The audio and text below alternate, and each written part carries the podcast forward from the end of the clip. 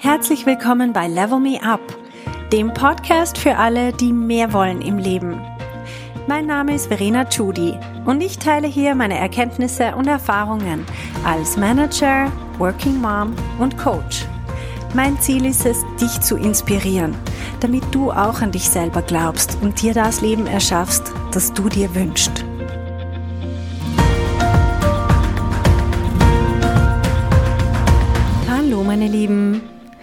Heute geht es ums Thema schwierige Gespräche.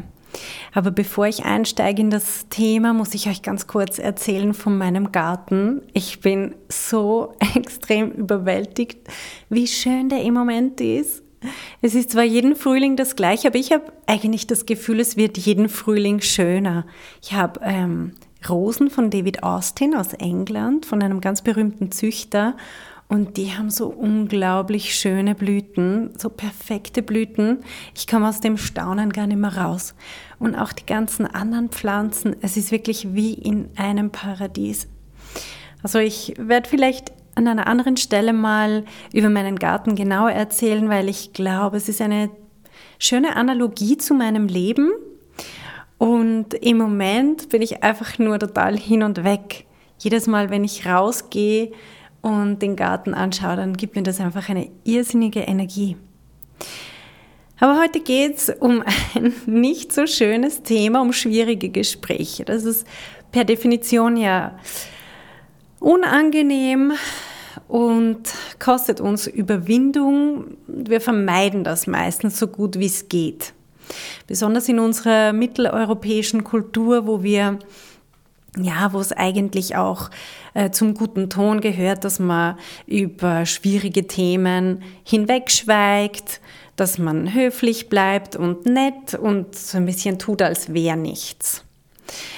Aber warum ich das Thema heute ansprechen möchte, ist, weil ich der Überzeugung bin, dass wenn wir als starke Persönlichkeiten wahrgenommen werden möchten und eine Leadership-Persönlichkeit entwickeln möchten, dass wir uns dann nicht feige vor solchen Gesprächen drücken können oder sollen, sondern dass wir da den Stier bei den Hörnern packen und dass wir diese schwierigen Gespräche, diese Themen, dass wir die ähm, ganz bewusst aufarbeiten, dass wir ganz bewusst solche Gespräche sogar suchen, weil wir auf diese Art mit unseren Mitmenschen, je nachdem, wen es halt betrifft. Das können unsere Mitarbeitenden sein, das können aber auch Kunden sein, das können Partner von uns sein, unsere Vorgesetzten, sonst irgendwelche Kollegen, aber natürlich auch im Privaten gibt es immer wieder Situationen, wo man solche schwierigen Gespräche bewusst suchen kann oder natürlich sie vermeiden kann. Und was entsteht, auf der anderen Seite von so einem Gespräch? Was ist eigentlich unser Ziel, was wir erreichen wollen? Ich denke, wir haben eigentlich bei allem, was wir tun, haben wir ein kurzfristiges Ziel und ein langfristiges Ziel. Und wenn ich an so schwierige Gespräche denke, dann ist das kurzfristige Ziel immer kein Stress. Einfach jetzt will ich mich nicht mit dem auseinandersetzen. Ich will jetzt keinen Stress. Ich will nicht mich unangenehm fühlen jetzt. Und das langfristige Ziel, das ich habe, ist aber, ich möchte eine gute Beziehung zu der Person. Ob das eine Kundenbeziehung ist oder im Team eine, ja, eine kollegiale Beziehung, was auch immer. Ich möchte ja langfristig eine gute Beziehung. Jetzt kann ich natürlich denken, indem ich jetzt schön über das Thema hinwegschweige und so tue, als wäre es nicht da, ähm, dann löst sich das schon. Die meisten Sachen lösen sich ja irgendwie von selber und das stimmt in manchen Fällen, aber ich glaube, da braucht es eine gewisse Sensibilität und was ganz wichtig ist, ist auch, dass wir in schwierigen Gesprächen, selbst wenn sie nicht unbedingt notwendig sind, dass wir drin eine Chance erkennen, die Beziehung zu vertiefen und eine Connection herzustellen, die stärker ist als alles, was vorher da war. Ich finde das bei meinem Mann sehr beeindruckend. Ich kenne ihn jetzt seit 17 Jahren und er hat seine eigene Firma und er hat Geschäftspartner, mit denen er wirklich seit 20 Jahren zusammenarbeitet, also länger als wir uns kennen.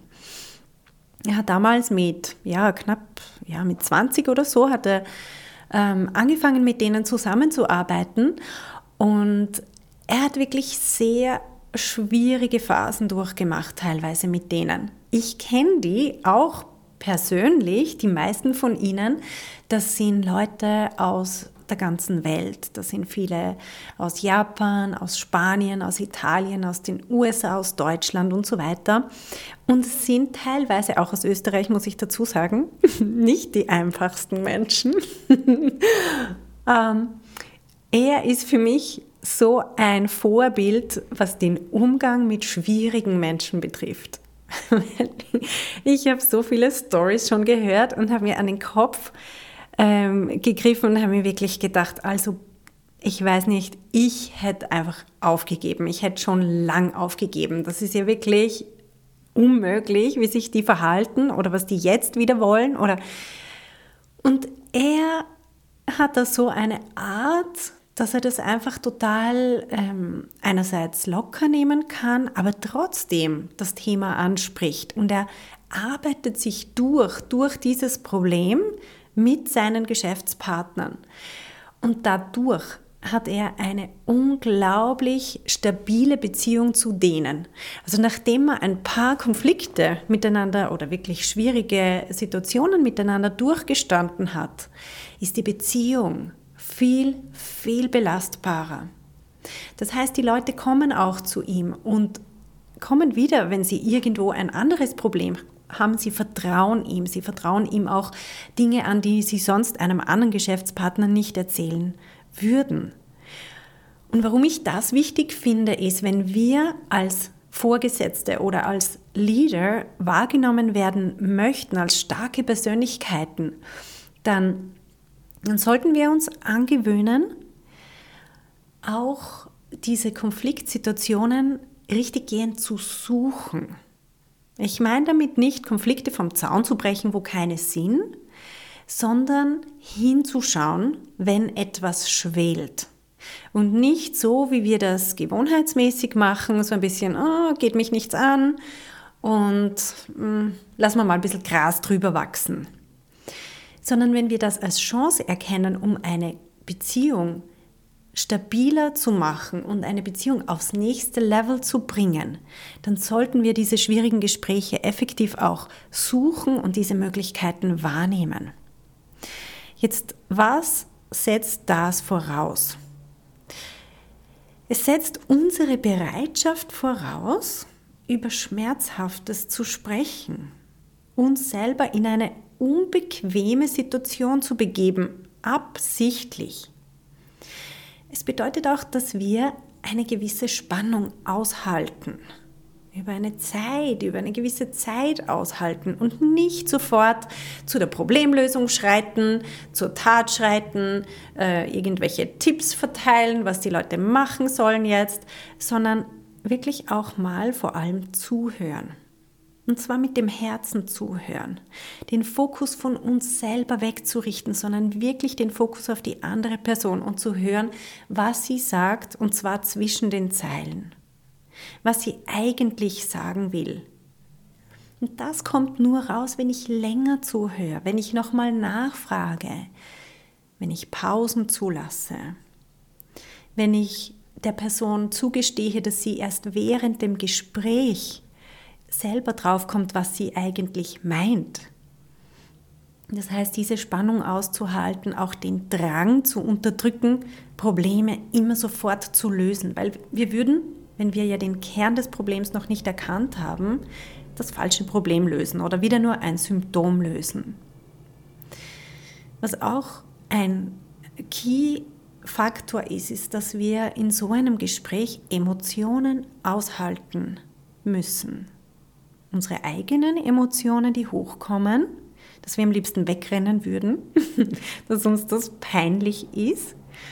Oder auch die Emotionen der anderen Person, was auch immer kommt. Das kann Wut sein, das kann Frustration sein, das kann ähm, was auch immer, Aber dass wir das auch aushalten und einfach mal beobachten und stehen lassen.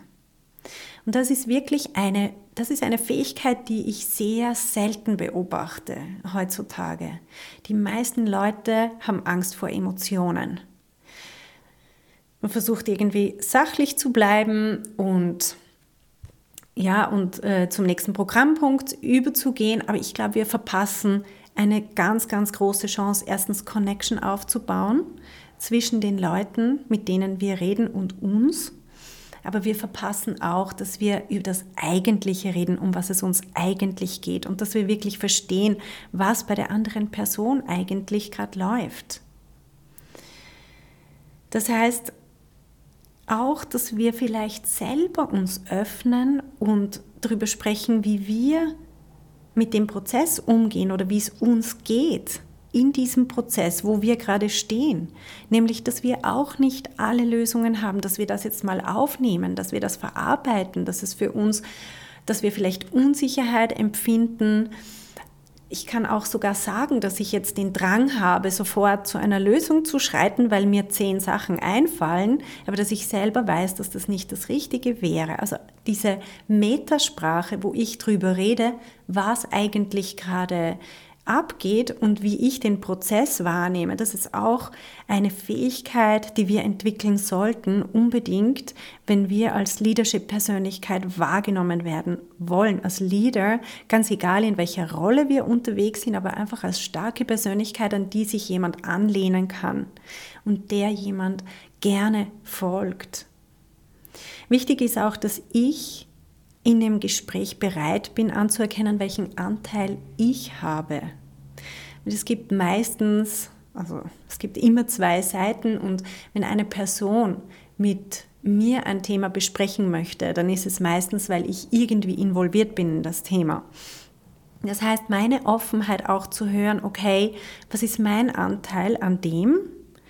Ähm, wie bin ich wahrgenommen worden?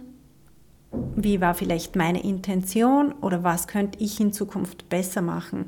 Das ist auch ganz wichtig, dass ich diese Bereitschaft mitbringe und diese Offenheit. Also insgesamt grundsätzlich mehr zuhören als reden und dann auch wirklich mit dem Herzen zuhören und den Fokus weg von mir selber, sondern auf die Person gegenüber und einfach mal da sein. Es klingt einfacher, als es ist, weil wir sind ähm, den ganzen Tag beschäftigt, busy, busy, ständig irgendwas erledigen, abhaken. Und solche Gespräche, die brauchen einfach mal da sein. Primär einfach nur da sein, ohne gerade eine Antwort parat zu haben. Und was ich glaube, welche Eigenschaft dafür die wichtigste ist, die wir dafür brauchen, ist schlicht und einfach Mut.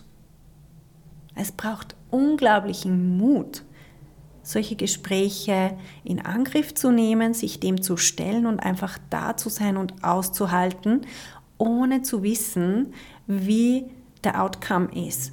Also ohne gerade einen Deckel zuzumachen. Das Gegenteil ist, wenn wir solche Gespräche vermeiden. Ich glaube, das ist uns allen viel ähm, einleuchtender. Es ist einfach feige wenn wir uns diesen Situationen nicht stellen. Es braucht Mut, aber ich bin überzeugt, dass das Ergebnis es absolut wert ist. Das Ergebnis heißt Connection, wirklich Connection zwischen zwei Personen oder mehreren Personen, das kann auch im Team sein.